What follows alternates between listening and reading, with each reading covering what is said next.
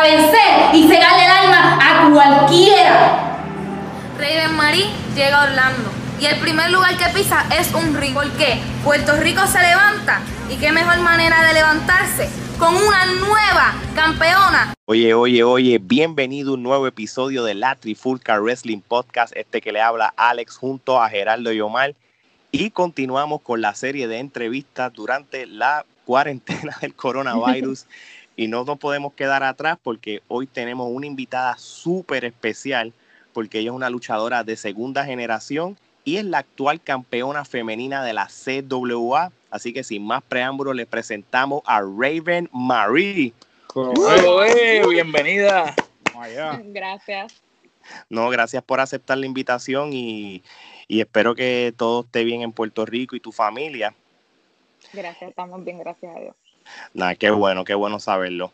Bueno, pues muchachos, para no hacerla perder su tiempo, en su tiempo ocupado, maybe lo que quiere ver una serie de televisión y la estamos interrumpiendo. pues sí, la casa de papel, la casa de papel. Sí, sí, pues. No, no me gusta. Ah, pues, pues, lo, que esté, lo que esté viendo, pues no la vamos a interrumpir, así que vamos a empezar con la entrevista. Así que, Omar, empezamos. Bueno, saludos. De pequeña, ¿eras fanática de la lucha libre? Sí. Muy bien, muy Gerardo. Eh, de la respuesta anterior, eh, ya que eras fanática, entonces, ¿qué producto consumía o qué empresas veías? Este, a diferencia de otras personas, yo no veía WC, yo no veía IWA. Para ese tiempo existía CWS, la escuelita vieja. Este, y ahí estaban talentos como un patrol, este, eh, Cuervo, Basago, ¿verdad? Eh, no, porque era, era, en área metro. Ok. So, okay. Este, mi tío, este, Bambino, le dicen, mi papá, y esa era mi lucha libre. Para mí eso era lo que, lo que había, para mí eso era lo existente. No, okay. Lo mejor del mundo para el tiempo. Después, con el tiempo, pues, pues empiezo a ver IWA, empiezo a ver WC, pero estaba un poquito más grande y realmente no estaba como que tan atenta como muchas luchadoras que ella escuchaba, realmente no lo veía y aunque tú no me creas, lo veía solamente para escuchar la narración, porque ni estaba pendiente de la lucha. No, que si te gustaba la manera que quizás la narración contaba la historia, lo que estaba sucediendo. Sí, para mí yo creo que la narración es más importante que, este, que la propia lucha. So, me gustaba escucharlo, aunque no lo estuviera viendo como tal, pero, pero para mí la lucha libre era lo que estaba ahí, CWS chiquitito, este, iba a los barrios pequeñitos, residenciales que estaban alrededor, y eso era para mí era lo más grande, esa era mi WWE. Ajá, pues mira para allá. Fíjate, y, esa es la próxima pregunta que te iba a hacer entonces, ya que nos estás contando cómo fue que tú empezaste a, a, a consumirlo, como uno dice, el producto. Entonces, ¿cuáles eran la, las, entonces, las carteras locales que iban? Las que tú nos acabas de decir, ¿verdad? Las que estaban posiblemente independientes en, en los barrios. Sí, eran independientes, sí. Después fue que los muchachos con el tiempo fue que empezaron a ir a, a IWA y a WLC poquito a poco hasta que ya la empresa se rompió. Por eso le digo a la CWS vieja, porque ahora está CWS la escuelita. Y pues no es lo mismo. Ahora básicamente los maestros de esa de la escuelita eran los que para ese tiempo eran los luchadores de, de esa empresa como tal. No, ok, no, ok. Gerardo. ¿Cuándo decidiste ser parte de la industria de la lucha libre? Pues mira, a mí se me hizo bien cuesta arriba porque mi papá ya era luchador y no quería que yo fuera luchadora. Yo tenía, yo creo que eran como, sin mentirte, tenía como 10, 12 años y ellos hacían un programa para YouTube y salía como que un reportaje que decía clases de lucha, eh, tal día, el costo, el número de la persona y yo le dije a mi papá que yo quería ser luchador. Y mi papá me dijo que no, él estuvo completamente en negación hasta un, durante un buen tiempo. Cuando yo cumplí 13 años, yo le dije a mi papá que pues por encima de él, pues yo iba a ir a practicar porque pues yo conocía al maestro que este, le dicen Ricochet o Super Georgie. Sí. y yo le dije, pues mira, pues si yo lo conozco, pues voy a hablar con él y pues voy a ir a practicar porque la práctica me quedaba literalmente a dos minutos caminando de mi casa. Y pues como que ahí fue que él empezó a, a ceder, pero tampoco estaba tan de acuerdo. No, ok. Que yo fuera luchadora, así que Sí, sí. padre al fin. claro, no, Eh, Claro. no lo, así. no lo culpo. Gerardo, Omar. Cuando nos dices que empezaste a entrenar, eh, fue con Super Georgie que comenzaste a entrenar y cuéntanos sobre esos primeros entrenamientos. ¿Cómo fue la cosa para ti en ese momento? Pues eh, básicamente este, en mi primera práctica yo hice de todo. Uno va con, con esa adrenalina, como que lo voy a hacer y, y uno pues automáticamente todo te sale y a veces tú dices, diantre, me salió esto, yo no, no pensaba que podía. Y anteriormente a eso, ya que mi papá no quería que yo fuera luchadora, él me hizo acostarme en el piso de mi casa y hacer la, a lo que nosotros le llamamos la base. So, Ok. eh, esa base, pues hacerla en el piso, duele porque te estás dando en las manos con el piso y él me tuvo ahí un buen rato. Tú quieres ser luchadora, empieza en el piso. Y Como para que se te fueran las ganas, ¿verdad? Sí, Sí. ajá, lo hizo con que te- te- Pero te falló. no vas a querer. Exacto, te va a doler y no vas a querer. Este, y cuando fui a mi primera práctica, pues como ya conocía a, a Ricochet, a este Jorge Ocasio, como nosotros le Ujú. decimos, pues fui. Para ese tiempo yo era la única nena allí. Y pues como eran todos varones, pues él me tomaba una hora antes, dos horas antes, y la clase me la daba él solo a mí.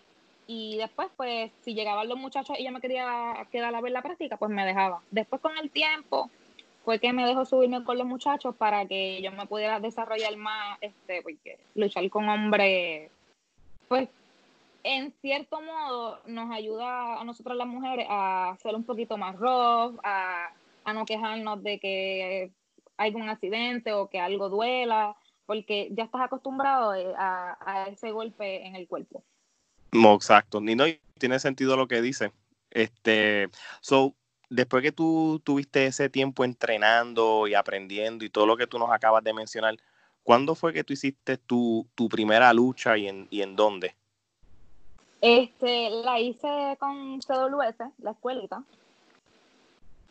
Eh, eh, yo empecé a practicar como para el, 2000, eh, para el 2014 por ahí, por razones personales, pues para ese tiempo yo estudiaba y pues papá me castigó. Y estuve casi un año fuera sin practicar, básicamente. Después decido regresar, pero no regreso a practicar con Georgie. No, ok. Mm, regreso a practicar porque estoy en un sitio de comida donde nos reuníamos los luchadores para ver eh, los pay-per-views. eh, para, eh, ese- se llamaba 1, 2, 3 Happy Place en Isla Ok. Ajá. Y allí me encontré con Vanela Vargas.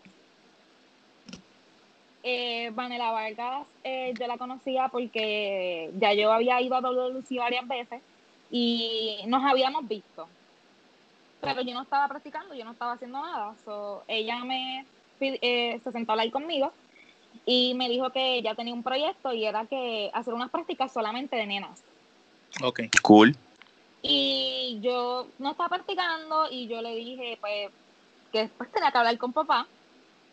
Y no iba a, a dar clase Oti Fernández. Ok. Pues entonces volví a, a practicar, en este, esta vez fue en el Vikingo, en Trujillo Alto, y empecé a coger clases con Oti Fernández. No, ok. Allí mismo habían otros días que estaba May Mendoza y fui otras veces durante la semana y practiqué con May Mendoza y las veces que Vikingo daba las prácticas con Vikingo y hasta que un día decidí regresar a donde Georgie. So, los lunes y los viernes practicaba con Oti y de martes eh, a jueves practicaba con, con Super Georgie. Georgie necesitaba otra muchacha porque pues solamente habían dos. Para ese tiempo estaba Alondra, que ya no estaba luchando, y estaba y estaba Alison.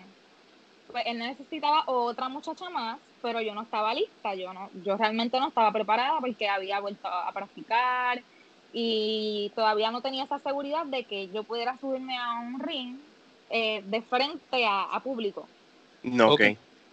Y yo le decía, Jordi, yo no puedo, yo no estoy lista, no tenía uniforme ni siquiera. Y él, sí, tú lo puedes hacer, yo voy a ti, vamos a, vamos a hacerlo, vamos. Y voy, le pido permiso a papá. Papá me dice que no. Me dice que no, que yo no estoy ready. Yo llamo a Jorge Ocasio y le digo, mira, Jordi, mi papá me dijo que no, habla tú con él, porque él no me quiere escuchar. Ahí hablaron, llegaron a un acuerdo, se me dio la oportunidad y debuté un 26 de junio del 2016, si no me equivoco. Ok. Que no, que no fue hace tanto. Digo, sí. ha pasado ya los muchos años, pero si viene a ver, no fue hace tanto. No hace- fue hace tanto, exacto. Se, cumplen los Sí. cuatro años ahora, básicamente. Exacto. No, ok. Este, y entonces, ¿dó- dó- ¿dónde, contra quién fue esa primera lucha? ¿En dónde? ¿Cómo te sentiste? ¿El público? ¿Cómo, cómo, qué, qué te acuerdas de esa primera experiencia? Pues estaba bien nerviosa por el público. No estaba nerviosa por mi oponente. Era Alison y nosotras éramos muy amigas. Y pues yo me sentía en la total confianza de que ya ella llevaba un año más que yo practicando, ya luchando. Y pues yo estaba segura con ella. Yo le dije, vamos a hacerlo bien porque pues nos conocemos y esto, esto va a salir. Sí, la química estaba. exacto, este, yo puedo decir que de, mi, de los oponentes que he tenido con la mejor química así que he tenido en el ring ha y dio la lucha, fluí, hubieron algunos detalles, pero son boberías que pues, solamente uno sabe, pero en cuestión de público me sentí súper tranquila, de verdad que fue, para hacer mi primera lucha fue una buena experiencia, porque no todo el mundo tiene buenas experiencias. No, ok, no, ok. Omar, Este, luego de ese debut tuyo, ¿en qué otras empresas seguiste corriendo independiente o te mantuviste en esa nada más? ¿Qué nos puedes hablar de, de ese momento? Pues después de ese, de, de ese debut, eh, hubieron, se abrieron más oportunidades. Yo no pensé que pues fuera tan rápido este proceso de, de que me llamaran de otros lugares. Y para ese entonces existía NRW, este, en el área oeste, eh, y era dirigido por, por Evelyn, este, Evelyn Crespo. Y me hicieron el acercamiento y logré ir allá. Y ahí fue que entonces conocí a, a Roxy. no. Que me llamaron para hacer un trabajo con ella. Ok. Gerardo, Cuéntanos de tu corrida en los Estados Unidos. Sabemos que fuiste parte de los Hunting Souls junto a la baronesa ah, Wolf. Este, también fuiste parte de Warrior Breed Wrestling, WXW. Hasta tuviste un pequeño rol con Impact Wrestling. ¿Qué nos puedes contar sobre esa corrida? Pues yo decido mudarme este, a, a Florida por lo del huracán María. Este, realmente no quería perder la oportunidad de, de estudiar y mi tía me llamó y se me abrió la puerta de poder mudarme y así lo decidí. Eh, me fui, eh, Vértigo fue que ok. Vértigo y Alex Stott y Alex Stott fueron los que básicamente me fueron poquito a poco poniendo en las empresas. Este, llegó a Pro Wrestling 2.0 con Alex Porto y allí es que yo conozco a Baronesa. Porque sí nos habíamos hablado por las redes sociales, pero no nos conocíamos en persona. So, allí fue que no, nos conocimos y hicimos una buena amistad y después de ahí pues Porto decidió ponernos en pareja y ahí es que sale Hunting Souls. Este, también antes de yo mudarme a Florida ya yo había empezado a viajar a WSW a trabajar con, con AFA y este cuando yo me mudo, pues fue más fácil para mí porque no tenía que pagar pasaje, no tenía que... Porque muchos luchadores eh, viajan y o no se atreven a viajar porque tienen que pagar sus pasajes, pero creo que es una inversión que a, largo plazo pues te va a dar resultados, te va a dar buenos resultados porque me pasó, es una experiencia. Este, yo invertí y después, y después recibí a cambio por esa inversión y después de WSW entrené con Porto, entrené en una compañía que se llama I Believe in Wrestling, que también estaba en esa área. Yo básicamente, yo siempre he practicado en todos lados, yo he practicado con todo el mundo. Después cuando, por el nombre que tiene AFA, este, sabemos que es un Hall of Famer de WWE y todo eso, pues... Sí, ¿no? Y de ahí ha salido mucha gente. Su nombre en en mi, como quien dice en mi resumen, me abrió más puertas, porque gracias a eso, pues llegué a Warrior Beef Wrestling, llegué a Water Pro Wrestling, que es en Miami, y así sucesivamente hasta que, pues entonces decidí regresar otra vez a, a Puerto Rico. A hacer pareja con Baronesa, para mí yo creo que fue lo mejor del mundo, porque ella lleva muchísimos años más de experiencia que yo este, yo era una, yo era la típica luchadora que solamente salía a luchar y ya. O sea, el público no estaba, eh, mi presencia no estaba, yo salía a hacer mi trabajo y se acabó. Pues con ella aprendí a desenvolverme, a confiar, a bregar con el público, a, a como que a coger el carácter más tranquilo.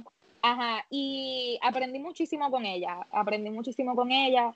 Ella me enseñó lo que son, lo que es respetar los uniformes de otros este colega, lo que es respetar las movidas de otro colega, porque pasa que, ejemplo, tengo una movida y uno de ustedes lucha en otro lado y me la hace y yo estoy en ese mismo lugar, pues entonces no se va a ver variedad porque no estás respetando mi movida. y ella me enseñó, ella me enseñó muchísimo, ella me enseñó a, a gritar, a hacer muecas, a, a todo, a desenvolverme en el ring. Ella me enseñó un montón de cosas y al sol de hoy aunque ella está en, Filadelfia y yo estoy aquí en Puerto Rico, siempre mantenemos comunicación. Ella me manda ideas, siempre estamos hablando, siempre que voy a Filadelfia ella me busca, vamos a practicar. O sea, es una comunicación bien, bien bonita. Qué chévere, qué chévere. No, y, y, cuando nosotros la entrevistamos, de verdad que nos gustó que nos contara la, la trayectoria de ella, porque ella es bien joven pero yo, empezó tan jovencita a los 15 años. So, e, ella ese día cumplía 10 años de carrera y sus 25 años. Y decía, wow, ella empezó a los 15. sí, sí, que Porque cuando yo la conozco, yo pienso que ella es muy vieja. Porque lleva tantos años. Yo a Baronesa la vi en EWO. Exacto, nosotros también. Porque mi papá, mi papá participaba en EWO y ahí fue que yo la vi y yo a mí me encantaba el trabajo de ella, como ella, ella como manejadora una cosa espectacular, de verdad que me encantaba. Y ahí fue que yo ya la conocía. Cuando ya nos conocemos, que empezamos a entablar la amistad y demás, te pregunto, ¿qué edad tú tienes? Y para ese tiempo yo creo que ella tenía 22 o algo así. Yo le digo, ¿qué? ¿De dónde? Pues si tú llevas años en esto.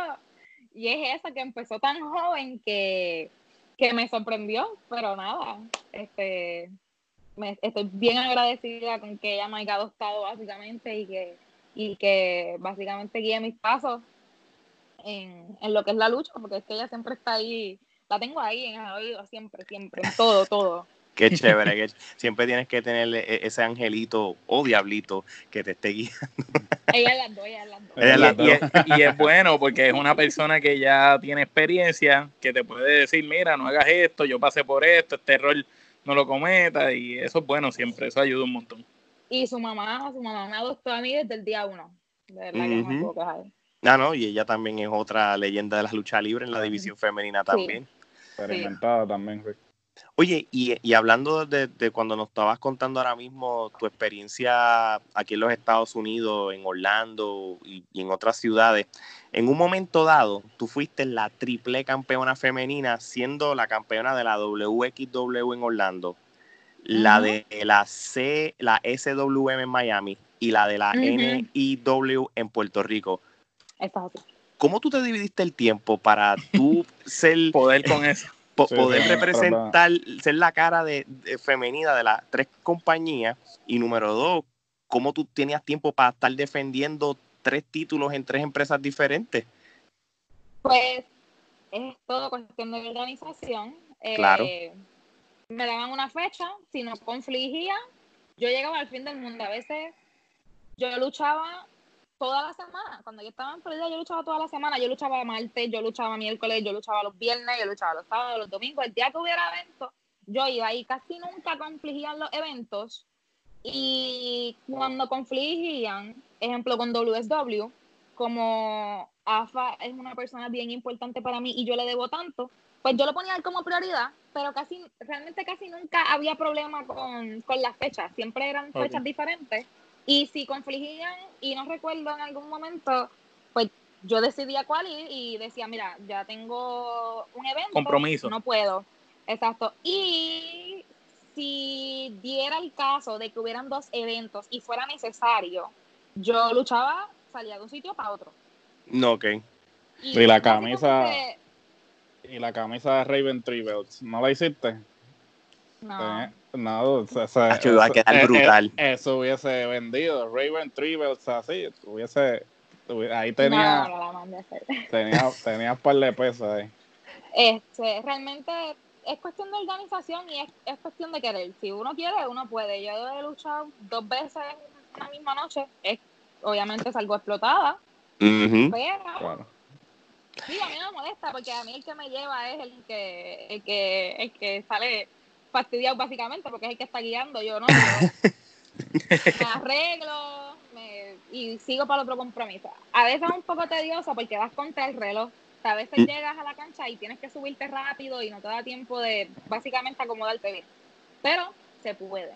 No, pues Pues claro que sí. Cuando estaba en Florida, pues cuando era campeona de New, cuando ellos me, me llamaran que tuvieran una fecha, que yo tuviera la oportunidad de, de venir a Puerto Rico, pues venía y defendía el campeonato sin problema.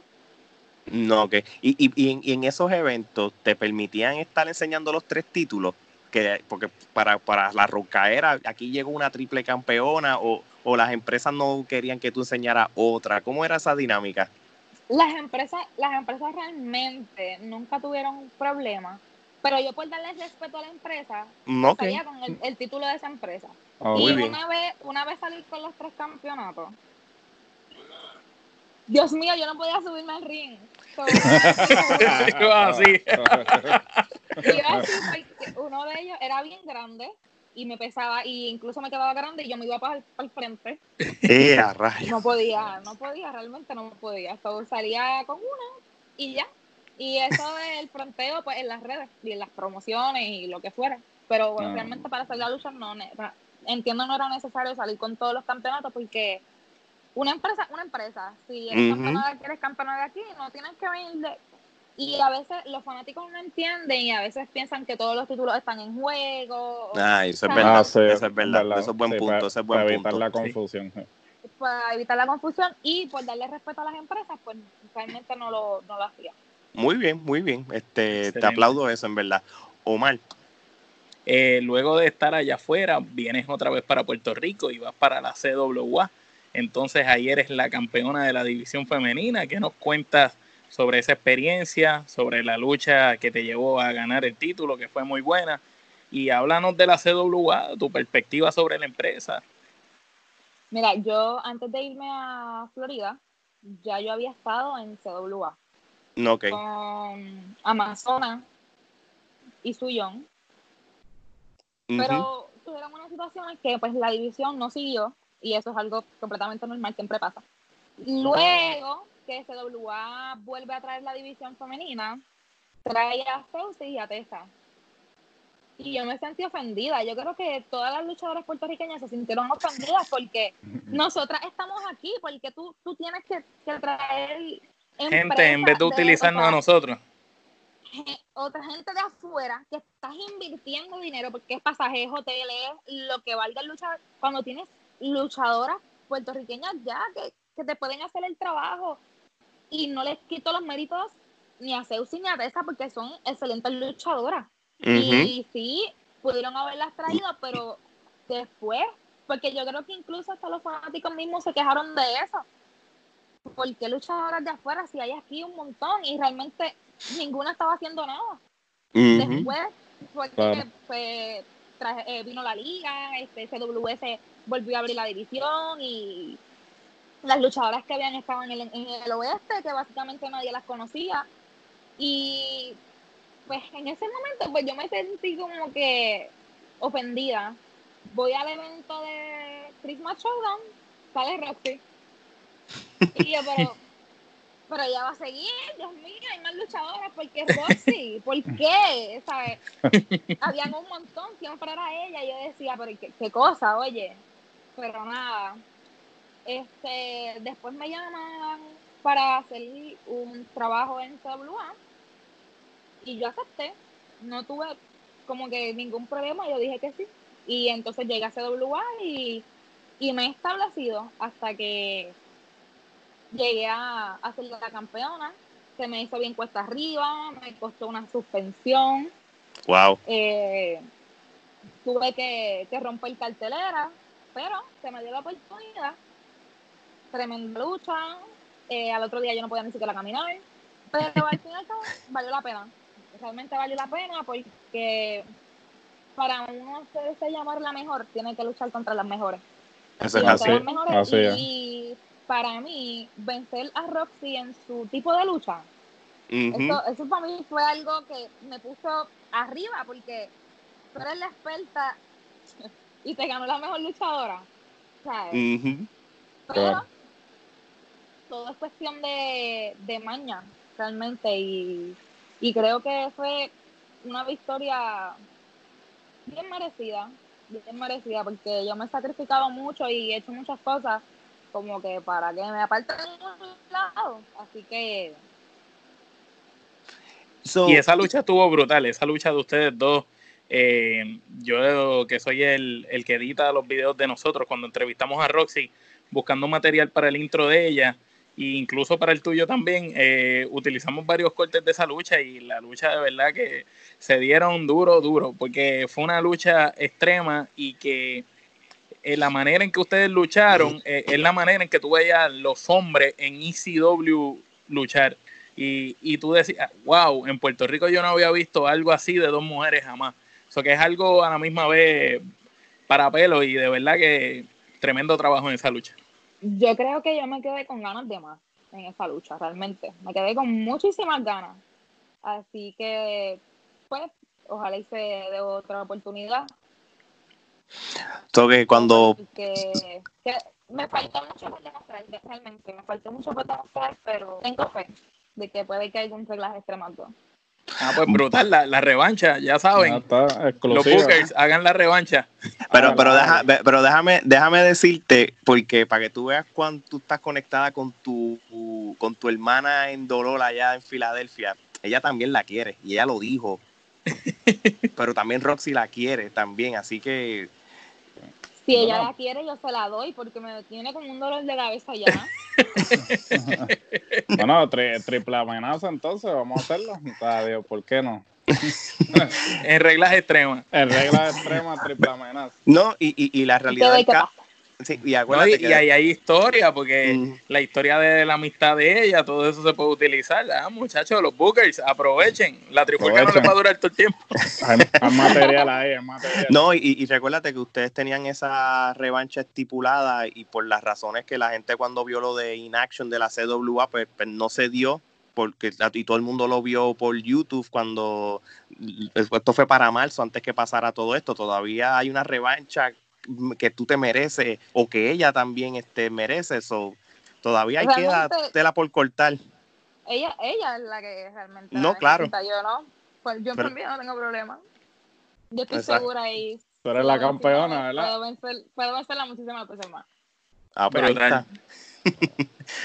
Oye, este, ahora te voy a hacer unas preguntas, pero tú como fanática, ahora mismo, este, en la actualidad, este, en Puerto Rico, ¿cuáles son los luchadores que ahora mismo tú, tú, tú respetas, sea hombre o sea mujer? ¿Cuáles son los, los luchadores de, de esta era que tú dices, mira, estos son los luchadores del momento? Yo respeto a todos mis colegas Claro, eh, porque el simple hecho de subirse a un ring eh, no es fácil, no es fácil porque no es solamente lo que hace en un ring, es lo que, lo que tienes que lidiar con, con los fanáticos y a veces hasta los mismos dueños de compañía. Eh, es algo bien, bien difícil y yo admiro a cada uno de mis compañeros porque tanto como a las mujeres y los hombres eh, es bien cuesta arriba. Y sí, puedo mencionar a unos que han sobresalido y que me gusta muchísimo su trabajo. Este, Entre esos está Oti Fernández, no porque haya sido mi maestro, sino porque he visto su evolución. O sea, eh, yo vi a, a Oti Fernández así y tenía su cuerpo y era así y, y, y luchísticamente él siempre fue un, un buen maestro y, y, y se fue a México y ver lo que, que él evolucionara pues me, me siento bien contenta de, de que él ahora mismo esté sobresaliendo. Este, Mark Davison es otro. Yo lo vi cuando empecé y mucha gente eh, no le gustaba Mark Davison y el cambio y la evolución que ha dado es completamente increíble. A mí me gusta eh, ir a ver sus luchas, me las disfruto muchísimo y de verdad que él me ha dejado con la boca abierta, bien, bien sorprendida, porque es un, es un cambio, pero drástico en estilos de lucha. Él se ha enfocado en aprenderlo absolutamente todo. Su cuerpo, o sea, yo creo que él es el que tiene uno de los mejores cuerpos ahora mismo en, en la industria y de verdad que estoy bien orgullosa y bien sorprendida con, con su trabajo. Eh, los estudiantes de May Mendoza. No, Ujú. te, lo- lo- te los podría mencionar este androide, Samuel Olmo, este, el hijo del Enigma, Edras, eh, el otro muchacho que hacía pareja con Edras, creo que es Adam, que se llama. Adam Riggs. Ajá, son muchachos que yo los he visto entrenar, yo los he visto luchar y, y, y ese fuego y, y esa pasión a mí me motiva y yo sé que ellos van a resaltar tanto cuando ya su carrera siga dando, dando avances porque tienen un excelente maestro y, y su dedicación y su, su consistencia yo creo que es lo que los va a llevar lejos y nada mejor que el fuego ese de cuando uno está empezando, eso es, eso es lo mejor y uno tiene que aprovecharlo al máximo porque ahí es que lo vas a sacar todo. La chispa. Eh, o- exacto. Otro, este, otro luchador está el Royal, pero está el Royal, pues ya, ya este, lleva su- sus años, pero sigue sobresaliendo. Es un luchador que a mí me hace pararme de la silla, me hace jalarme los pelos. no se cansa. Yo, yo, yo, cuando voy a los eventos eh, evito, ¿verdad? Estar donde me coja alguna cámara o, o algo por respeto, por respeto a mi empresa y por respeto a, a la empresa a la que estoy asistiendo. Claro. Pero de donde yo veo esas luchas, yo estoy jalándome los pelos, yo peleo con ellos internamente, yo le digo, nene, no hagas eso. Y, y realmente me disfruto la- las luchas de, de Star Royal. BJ, yo crecí viendo a yo crecí viendo a BJ. Yo tenía como 7 años y BJ tenía, qué sé yo, como 15, 16. Y, y crecí viéndolo y, y me encanta su presencia, su improvisación. O sea, él se disfruta un montón su trabajo. Y yo creo que no hay nada mejor que tú disfrutarte de tu trabajo, porque si tú lo disfrutas, lo vas a hacer bien siempre. Y él es ese tipo de luchador. Eh, frente a las cámaras, en un micrófono, eh, luchando. De verdad que para mí también es uno de, de los mejores. Y, y es que, vuelvo y te digo, yo los respeto a todos porque todos tienen sus cosas. Ángel Fashion que está afuera, este, May Mendoza que lleva a sus estudiantes, se, se mantiene físicamente. Es todos, todos tienen cosas en las que uno uno respeta y, y para mí realmente no tengo ningún favorito, para mí todos son buenísimos, los que están empezando, los que están establecidos, siguen, siguen evolucionando, siguen aprendiendo y, y es cuestión de, de uno mismo, de uno mismo, de verdad que yo no, no me quejo de, de ninguno de mis compañeros, ni los que están en mi empresa, ni los que están en otras empresas, porque yo doy fe de, de su trabajo y, y de su sacrificio, porque muchos trabajan. Y a veces he visto muchos que salen de trabajar, ejemplo, a las seis y, y tienen que estar en la cancha ya para que el show empiece a las ocho y media. O sea, eh, son, son muchísimas cosas que hace que yo respete a todos mis compañeros y no tenga ninguno favorito porque yo creo que todos se merecen el mismo aprecio, el mismo respeto. Y de verdad que para, para mí todos los luchadores son buenísimos, para mí todos, todos tienen algo que, que tú le puedes sacar, quizás no sea el mejor haciendo movidas porque hay diferentes estilos de lucha y, y los fanáticos no entienden eso y, y a veces le faltan el respeto a esos luchadores que quizás no vuelan o que no se tienen un tercer piso. Pero, óyeme, con la cosa Hay más- propósito. Más, sencilla, con la cosa más sencilla, tú, tú puedes levantar un público, tú no necesitas arriesgarte tanto. Hulk ya Hogan. por sí con su, ya con subirte a un ring, tú te arriesgas. Y, y por eso yo les respeto a todos, a los, a los, a los que son aéreos, a los que son strong style, a los que son old school. O sea, yo los respeto a todos porque el deporte es uno bien difícil y, y bien complicado. No, y en Y es- a veces tú los puedes ver ahí dando los lucha, es bien difícil, las frustraciones cuando no te sale algo. O sea, yo, yo he visto todo y, y, y de verdad que los respeto a todos y a todas y a todas. buenas palabras y, y, y, y lo que la constante de, de, de diferentes talentos que hemos entrevistado en las últimas semanas o meses es que estamos en una era en cual ustedes, los talentos, se preocupan por los demás y hay como, vamos a llamarlo así, como una unión, Compañerismo. Una hermandad de querer ayudarse, no el típico, la típica mentalidad de los 80 y los 90, que había esta división de los veteranos que no querían los jóvenes. Ya, tú en cierto sentido eres joven, este, no, no puedo decir que eres una veterana veterana, pero estás ya in between y estás ya con la mentalidad de querer ayudar. Y eso deja mucho de decir de, de alguien como tú. Y, y Y- si esa es la ¿sabes mentalidad de todos, está bueno.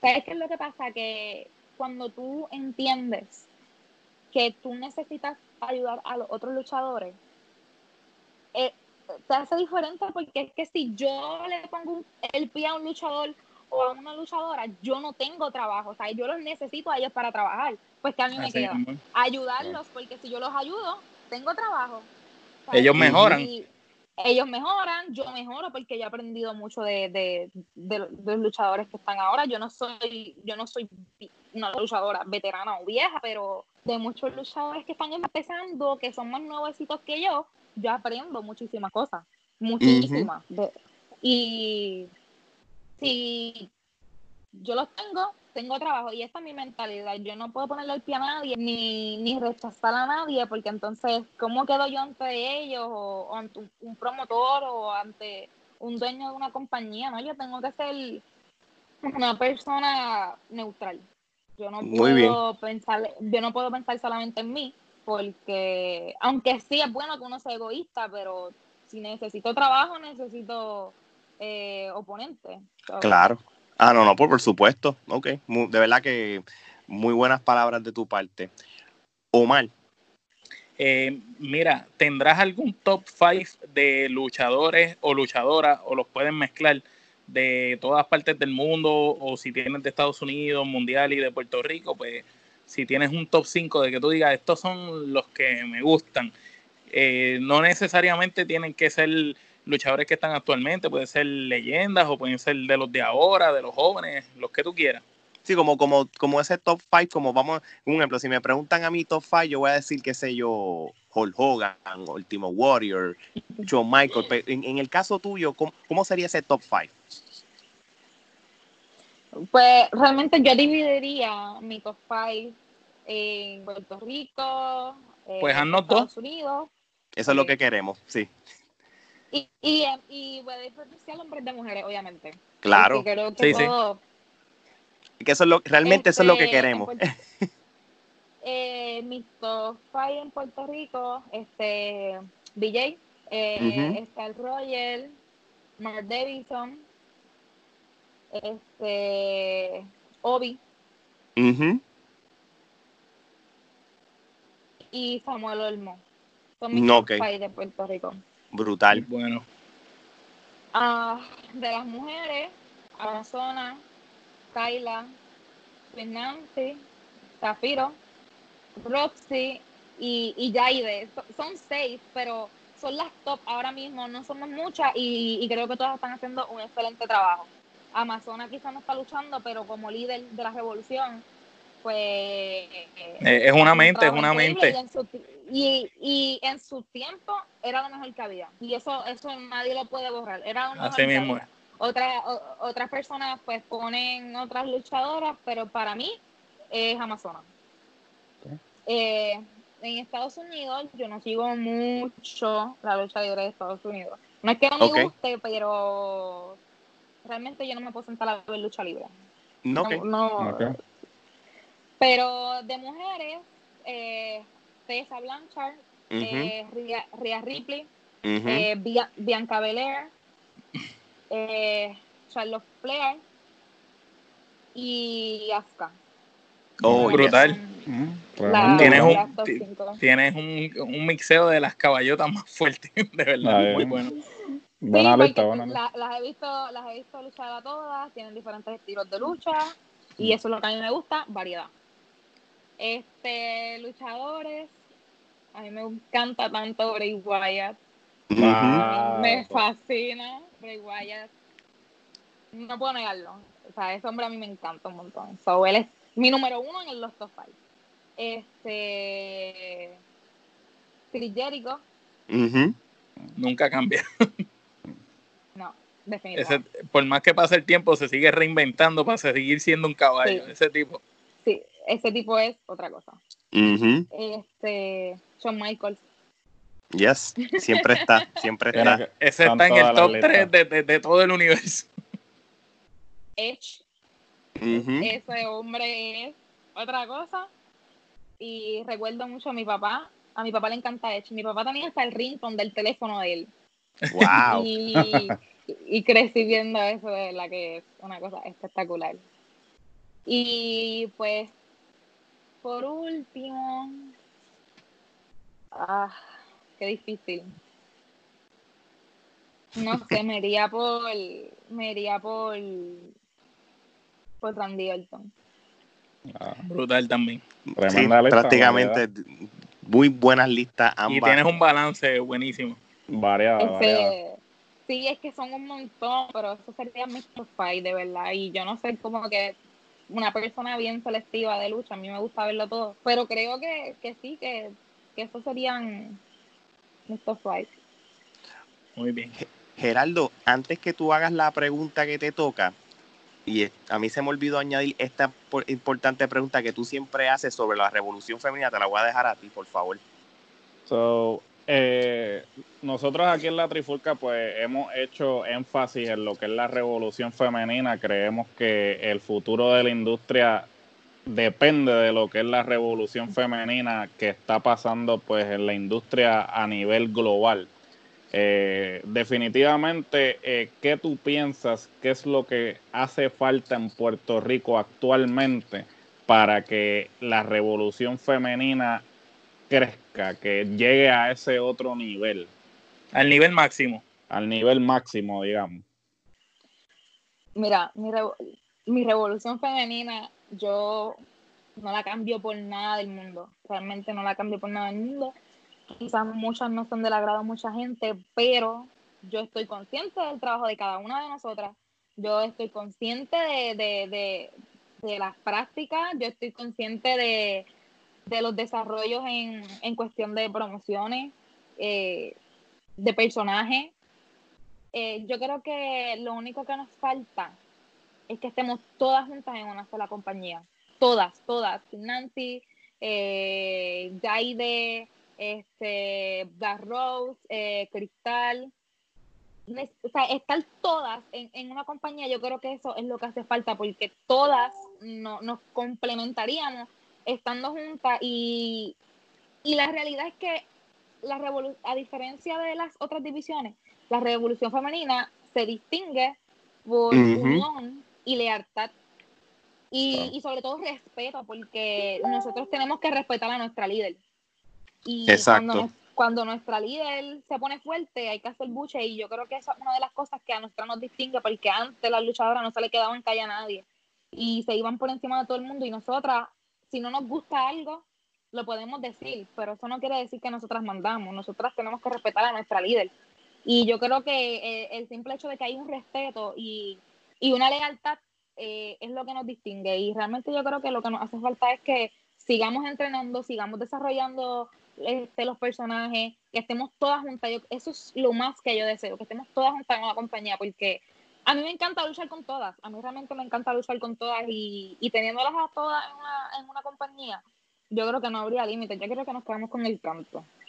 Sí, no, eh, nosotros pensamos igual. Lo, lo malo que tiene Puerto Rico es que a lo mejor tú ves que esta empresa tiene dos muchachas, aquella tiene tres, la otra tiene cuatro. Entonces siempre queman todas las posibles peleas habidas y por haber con ese pequeño grupo. Y entonces tú Exacto. careces de ver, a lo mejor a uno le encantaría quizás ver una pelea de cuatro o cinco mujeres entre sí, brutal. Pero tú dices, no la puedes ver porque aquellas dos son de allá, esta es de acá. Este, sí. Exacto, eso, por eso es que digo que eso es lo que nos hace falta, estar todas juntas en una compañía y, y, y no, no tiene que ser una compañía en específico, sino que estemos, estemos todas juntas, todas juntas, porque así, Tienen que asociarse, que, que la compañía que contrate a una tenga que contratarlas a todas, como una unión.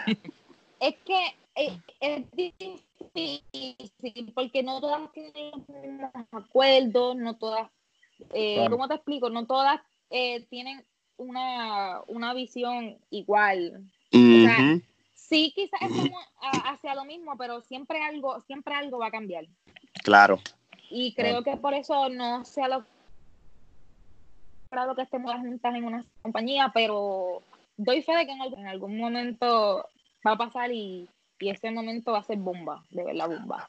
Bueno, por lo de este- por ejemplo, este Tessa Blanchard, ella es la campeona de, ella está en Impact Wrestling como la campeona, pero a la misma vez ella está en una compañía que se llama Woman of Wrestling o Wow, que prácticamente que es una compañía de mujeres nada más, que hay varias mujeres que están en esa compañía que también están en otras compañías, o sea que es como algo aparte para las mujeres, plus están en sus respectivas compañías. Y, y realmente ese concepto a mí me gusta.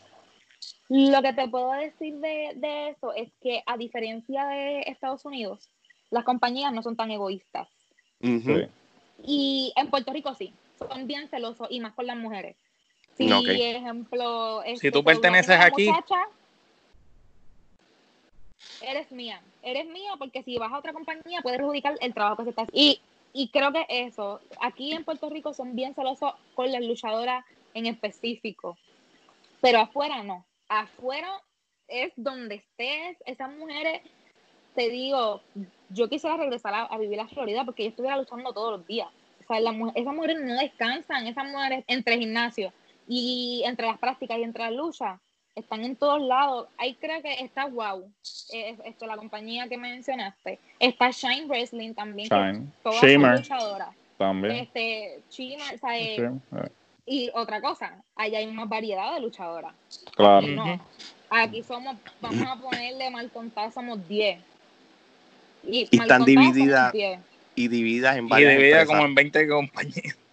Y estamos divididas. A veces luchamos en una que otra compañía, pero no, no siempre estamos juntas. Y creo que eso es la única diferencia. Que allá son más abiertos a luchar donde tú quieras.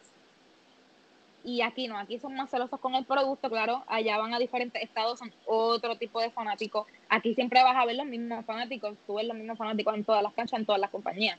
No, So, eso, eso es un, un problema que, que eso, es- eso es lo que provoca que no podamos estar todas juntas por, por cuidar lo- los trabajos de cada empresa y el trabajo de cada luchadora.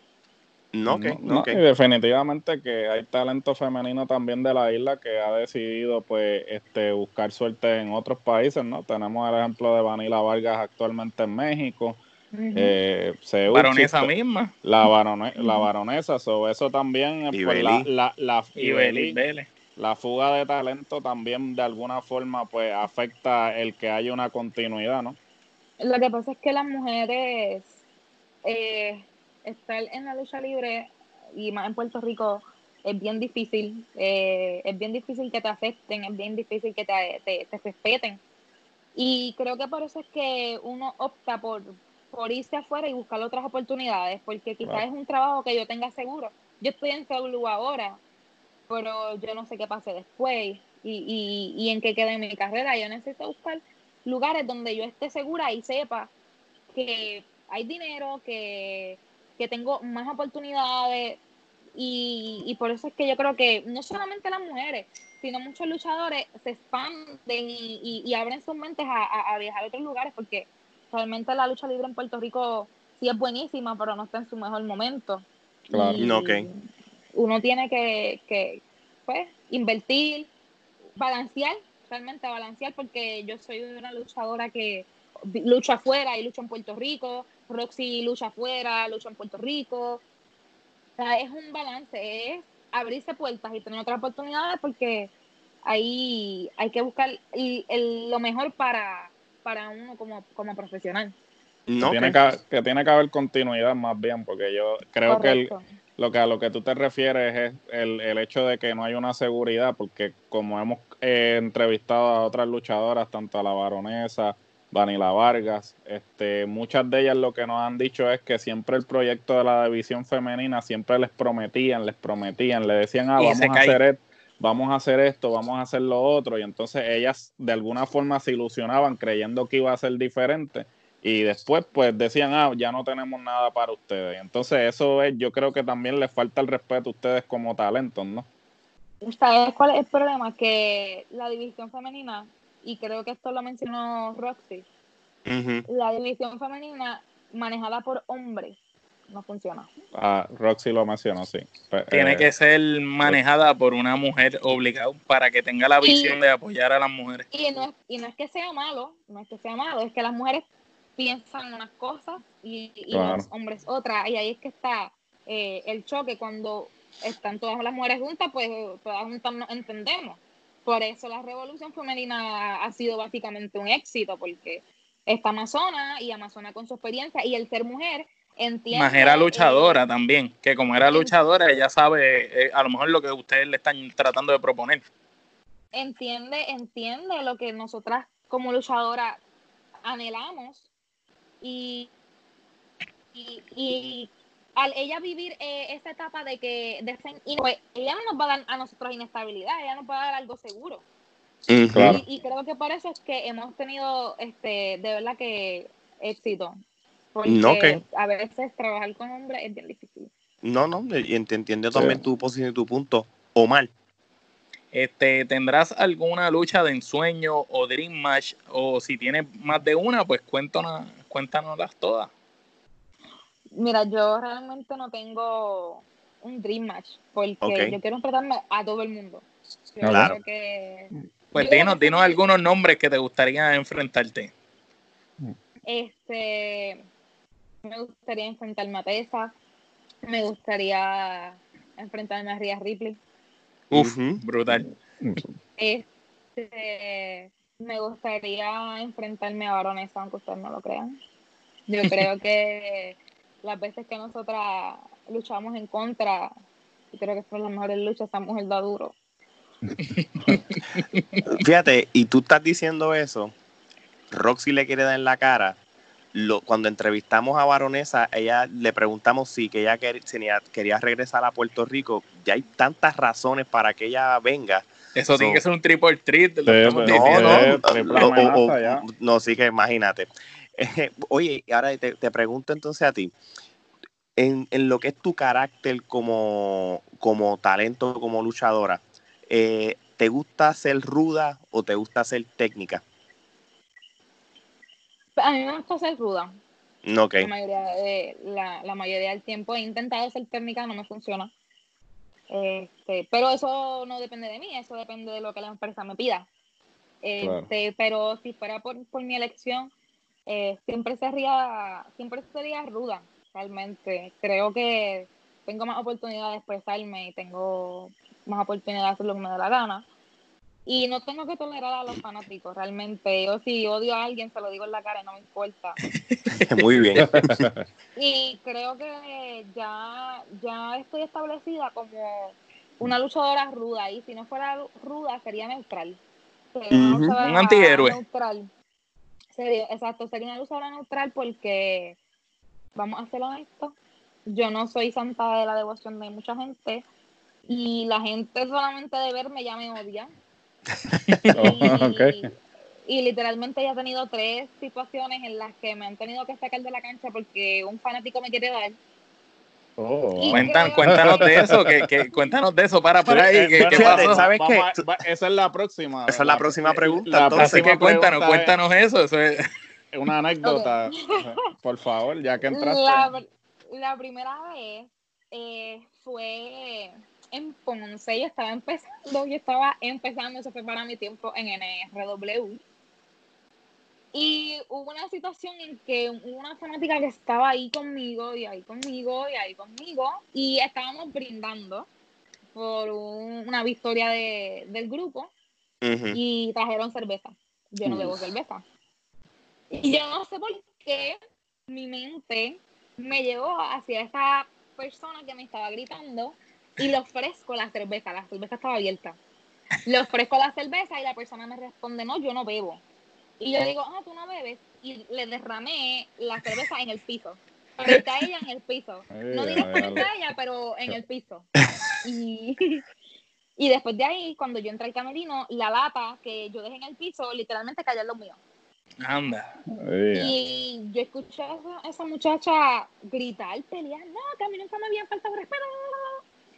Eh, para ese tiempo, este, la compañía la dirigía Roniel, porque es la empresa de su mamá. Ok. Yo voy a donde Roniel, a donde Roniel y le digo, eh, mira Roniel, está pasando esto y yo tengo que salirle en una lucha y si esta mujer se me acerca, yo le voy a tener que dar, porque yo no me voy a quedar dada. Y él Claro. me dijo, tranquila, que si ya te toca, todo el mundo va a salir a defenderte. Y yo, ah, pues súper, no hay ningún problema. Gracias a Dios no pasa nada.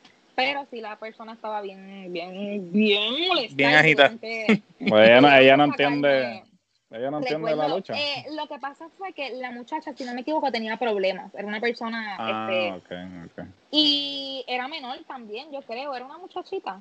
Y No, la mamá de ella, cuando acaba la cartelera, va donde mi papá. Mi papá bien agresivo, mi papá bien celoso. Para ese tiempo yo tenía 15 años. Y mi papá le dice a la señora, si su hija toca a mi hija, vamos a tener un problema porque mi hija es una menor, mi hija tiene 15 años. Y la señora vio los ojos, pero si es una nena que...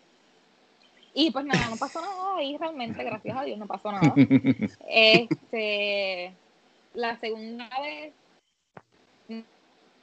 la primera vez, la segunda vez sí, fue en CWS y me estaba, la muchacha, era otra muchacha y me estaba gritando tanto y yo estaba tan molesta. Y yo me le pegué y la muchacha como que me tiró a dar, Pero no me llegó a dar y ahí se fue un problema y después de ahí, pues esa muchacha donde quiera que me ve, yo creo que si tuviera la oportunidad me da. Ay. Dios mío. Oh, Pero, pero sigue yendo a las carteleras a molestarte.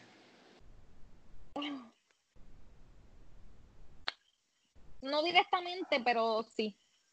O sea, no, no físicamente, pero sí. el personaje. Yo imagino a la gente diciéndote ya, mira, allí está aquella loca. Sí, es personal ya. La tercera vez eh, fue en WA, fue reciente, antes de mi suspensión. Estaba este fanático, mira, me tenía el palo y, y que si gritándome gorda, que si gritándome un, eh, Peppa Pig, o sea, gritándome un montón de, de, Oh, wow. De de insultos. cosas fuertes. Sí. Me estaba insultando básicamente y yo tenía un chicle en la boca ese, esa noche. Uf. Porque tiraste. cuando yo yo Eh, lucho, yo, si yo lucho mascando chicle, aunque no me crean, no, no me pongo tan nerviosa. ok. Mano, y yo estaba tan molesta porque la lucha fue alrededor, de- ¿sabes? cerca de los fanáticos y, y demás. Y hubo un momento, una señora, yo estoy caminando, o sea, en- entre la lucha y la señora viene para encima mío. Mm. Pues yo, por, por, por, por evitar darle lo que hago es que la empujo.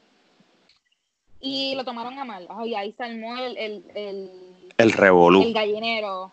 Y es que es un grupo de, de fanáticos que va a las canchas y siempre están juntos. La empujé para no darle y eso fue un problema. Nada, siguió la lucha. Ellos eran hombres y eh, en eso eran hombres y, y mujeres. Pero eran los hombres los que estaban ahí conmigo y yo candela pura. En un momento me gritaron algo personal Ok. y, me sentí y yo me sentí ofendida.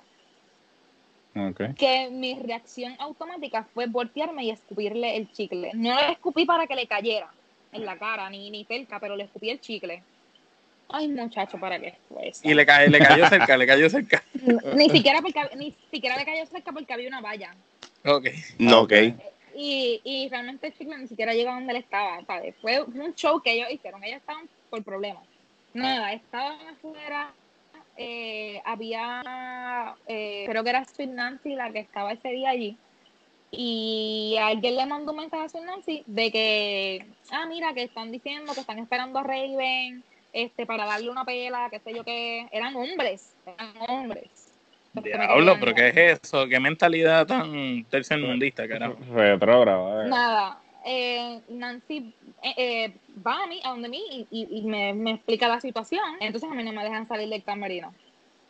Nada, sale Amazona, da la cara, sale mi papá. Mi papá se quitó el reloj, el teléfono se lo dio a, Sí. a, a Willy Urbino que estaba con nosotros allí.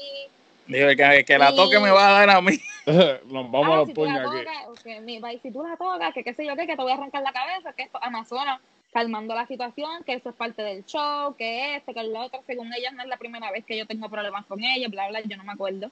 Este, realmente yo no me familiarizo con los fanáticos, yo salgo de, de la cancha y no, saludo a nadie, ni si saludo son personas en específicas, pero no soy una un- la típica luchadora que, que está abierta a... Sí, a sí, los tú vas a fanáticos. hacer tu trabajo y te vas.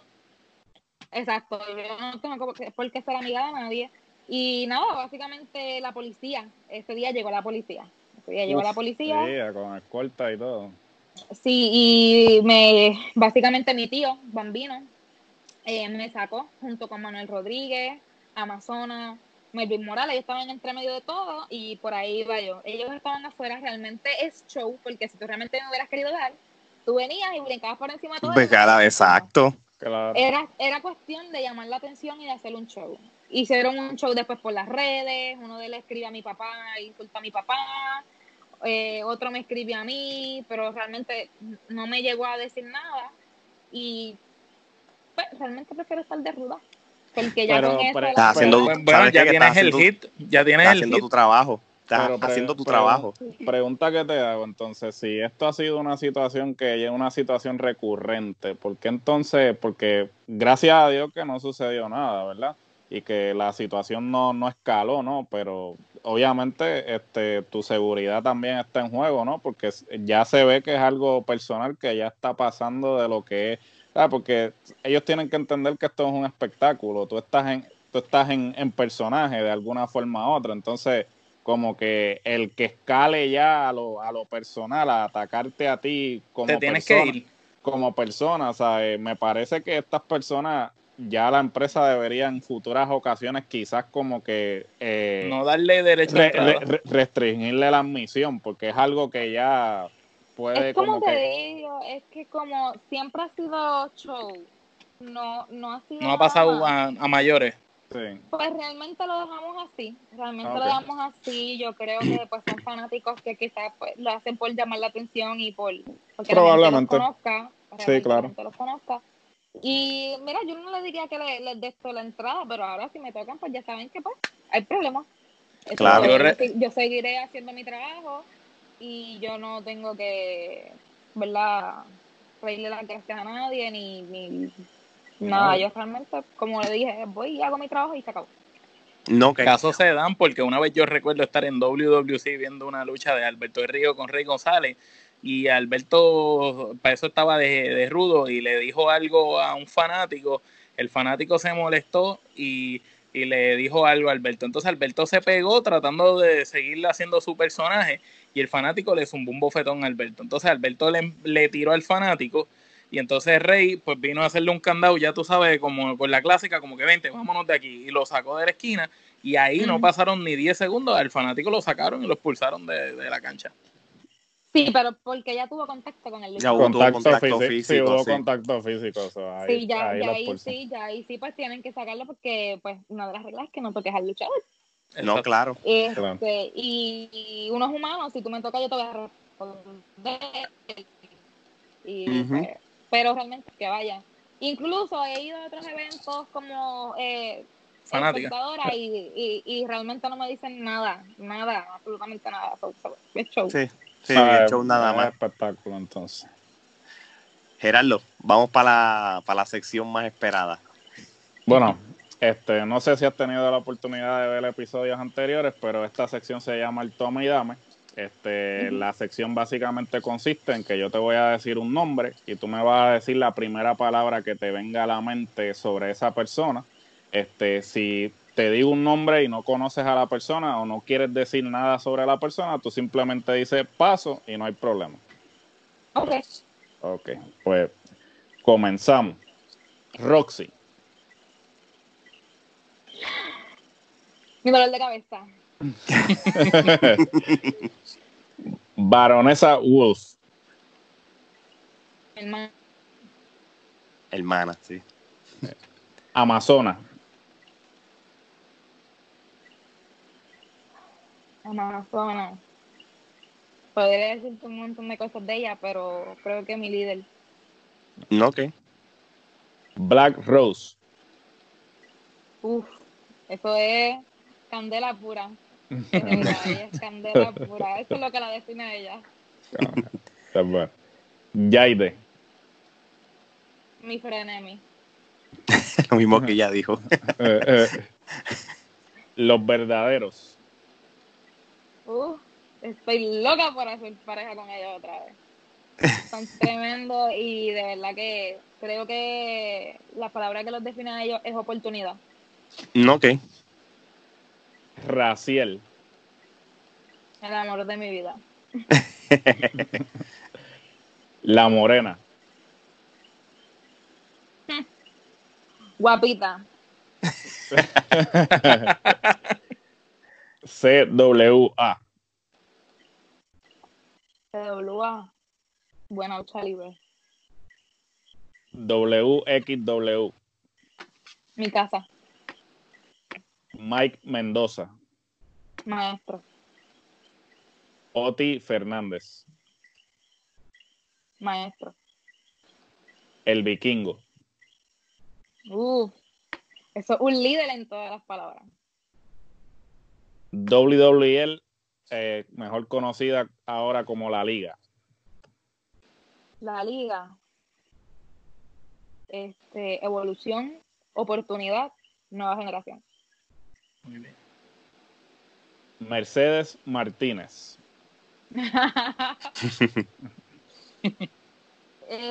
Eso, eh, como ella decía, the best of the best. Oye, y, y o- o Gerardo, perdí la última.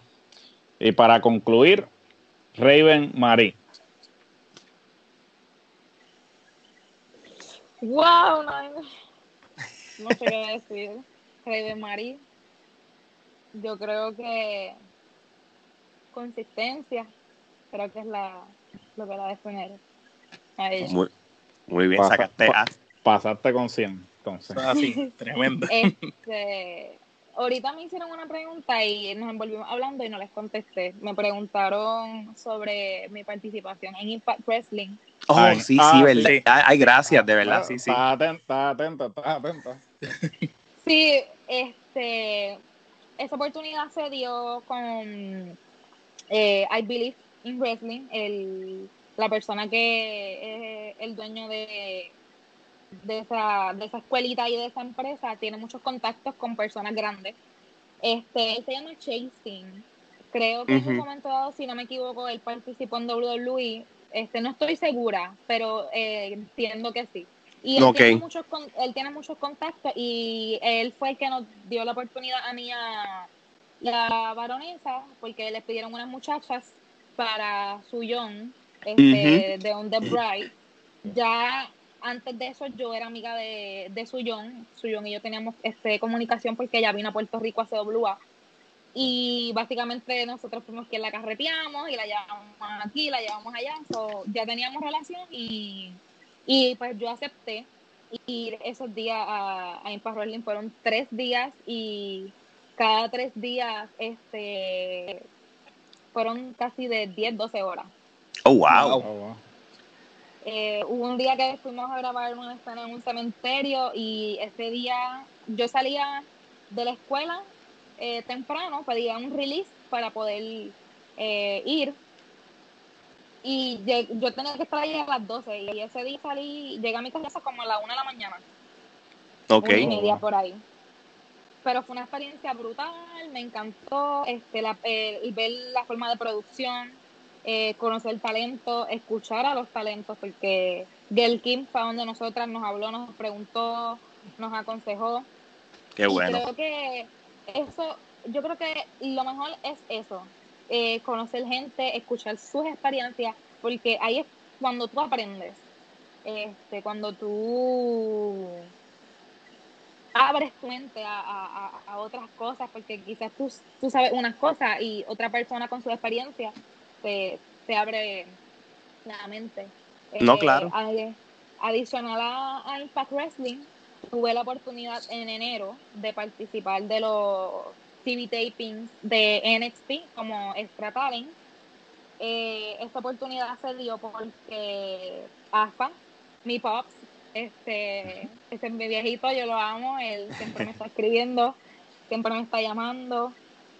Eh, me dio la oportunidad porque él siempre, desde que me vio, me dijo que me iba a llevar a otro nivel y siempre me lo ha exigido, siempre me lo ha exigido y me dio la oportunidad de que yo pudiera ir a, a NXT y estuve allí.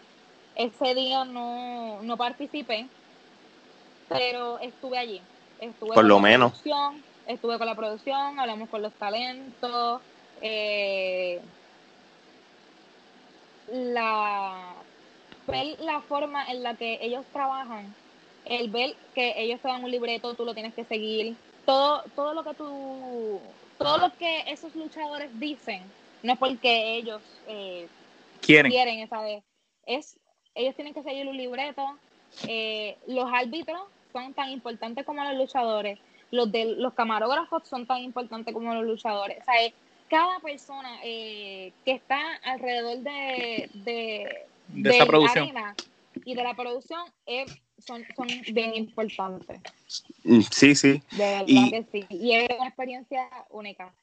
No, y, y, y, lo que se caracteriza lo que es la WXW es que ellos constantemente llevan talentos para allá para diferentes tipos de roles de extra, porque yo los sigo ahí en las redes sociales y, y cuando ellos salen en algún tipo de rol o extra, este, la, empresa los reconoce, mira, este X persona de la WXW fue parte de este taping o esta programación de NXT, so yo creo que hay como, como ese tipo de, de, intercambios de talento o de exposición.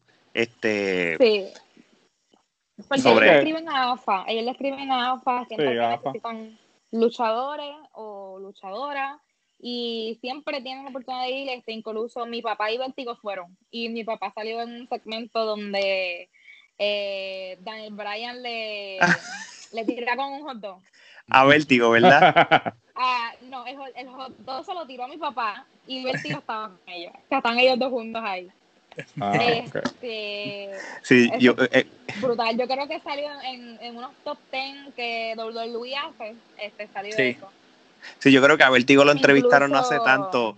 A, a Vertigo lo entrevistaron no hace tanto en los Recans of Wrestling y le preguntaron sobre esa experiencia con Daniel Bryan, so, sí me acuerdo. Sí, este, y lo bueno es que WWE nos paga por participar. Aunque no hagas nada, por estar allí, tú recibes eh, un cheque de, de la empresa. Eh, y son bien exigentes, tú tienes que hacerte tus exámenes este, de sangre, tienes que hacerte un examen físico, o sea, eh, eh, cuidan mucho a los talentos, o sea, no cualquier persona puede ir ahí, tú tienes que estar apto en todos los sentidos de la palabra, eh, para, para entrar. Incluso yo me rompí un tobillo y ellos me piden fecha eh, de, de, la operación y todo, porque si es eh, fechas eh, dos años eh, antes, un año antes, no te permiten estar. Tienes que pasar los tres años en adelante. No, ok. Y No.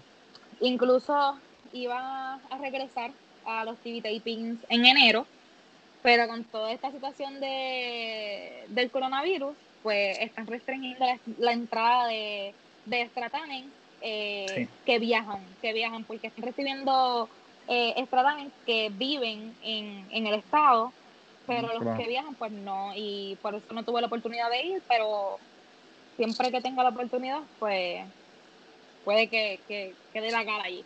No, y ojalá, sí, y sí, ojalá sea. esperemos, esperemos Ojalá que no, no, no solo que dé en la cara, esperemos que esté dando pescosas allí encima de ese ring. No, y, y va a la par con la próxima pregunta tuya, Omar. ¿Cuáles son tus metas a corto y largo plazo? Pues a diferencia de muchos luchadores que quieren llegar rápido a WWE, yo no quiero eso. Yo creo No, que. WWE sería mi último, mi último, mi último paso. A mí me gustaría ir a Japón, estoy loca por ir a luchar a Reino Unido, eh, me gustaría ir a México. O sea, yo quiero viajar el mundo primero, enfrentarme a todo el mundo, hombres, mujeres, y, y luego entonces este llegar a WWE. Claro, si se abre la oportunidad antes, pues claro que sí, claro que sí. Lo vas a Este, aprovechar. Lo voy a aprovechar al máximo y, y siempre representando a, a WSW y, y a mi paps, a Asa, que es quien me ha abierto las puertas y de su hogar, de su compañía y, y me ha dado esa oportunidad de ir a, a NXT. Yo, yo creo que cuando pase todo este revolú y eso, yo que vivo aquí en Orlando, yo creo que voy a tener que empezarle una vueltita a esos eventos, porque realmente eh, aquí en Orlando y en las ciudades alrededor hay muchas empresas, hay muchos doyos que están, que están ofreciendo tal, Sí. tal 2.0, Team Vision, hay un montón que de verdad que hay, mu- aquí hay lucha libre de, de- de- de por un tubo y siete llaves, como dicen, así que Por eso te digo que cuando Mm. yo estaba allá luchaba. no, claro, me imagino, sí. Geraldo. Eh, cuando tu carrera culmine, eh, sabemos que pues estás temprano en tu carrera, ¿no? Pero eh, ¿cuál deseas que sea tu legado y cómo desearías ser recordada? Yo quisiera ser recordada como una luchadora que rompió los estereotipos, una luchadora que fue parte de una revolución, este, una luchadora que, que se abrió puertas eh, a sí misma. Quisiera ser una luchadora respetable. Eh, y cuando, pues, en algún momento, cuando me retire, que va a ser en muchos años, No, claro. este, Claro. quiero, quiero tomar el, un rol eh, similar al de, al de Amazonas, quizás no como líder, pero sí como, como esa, esa persona que, que ayuda a esas muchachas a, a, a cumplir sus sueños.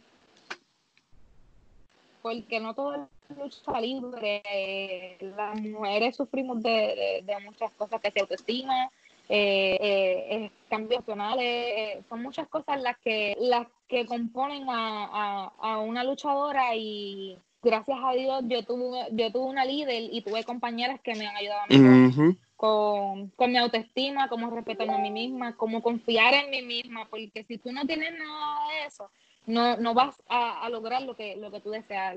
Las cosas tienen que empezar primero por uno. Y yo creo que el yo vivir en carne y hueso, lo que es rechazo, lo que es el bullying por ser gordita, lo que, lo que es que no me quieran por, por mi papá o por mi tío o, o por la persona con la que yo esté. Este, Creo que no, yo creo que sería una persona que, que pudiera aconsejar y, y, y abrirle la mente y, y- darle oportunidad a estas luchadoras que crean en sí mismas. Y aunque ustedes no lo crean, hay muchas muchachas practicando por ahí.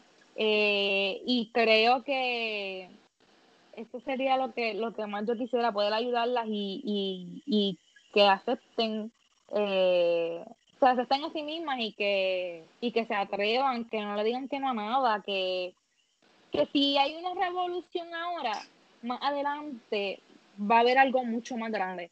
y quizás yo no sea parte de eso, pero quiero que las luchadoras que vengan sean parte de, de todos los cambios que vienen para la lucha libre femenina.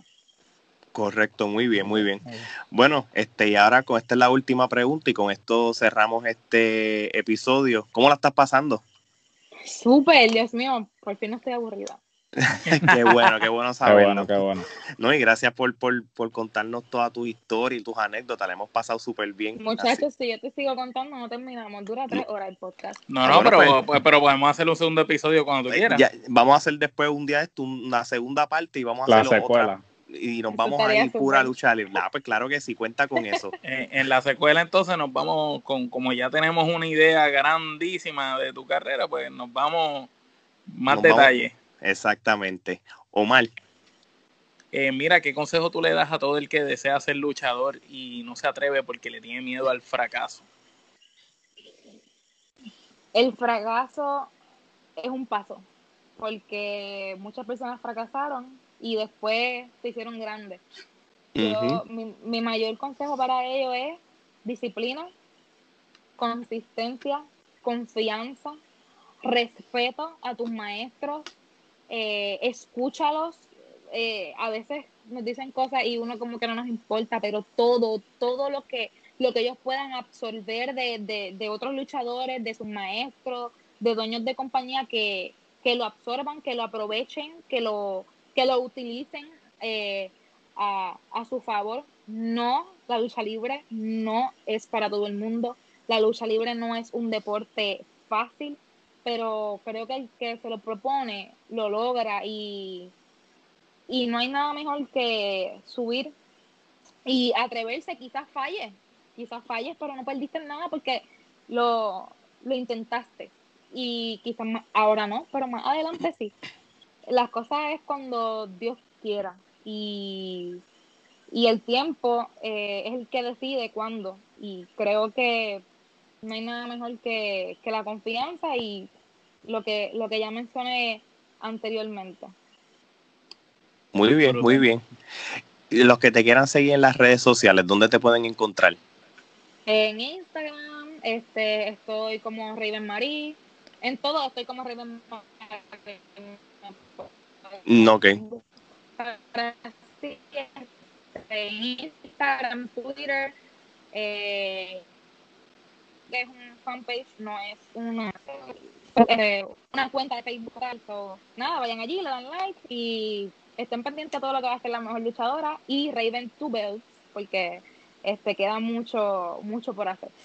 Ya lo saben, la pueden Muy buscar en las redes sociales bajo Raven Marie.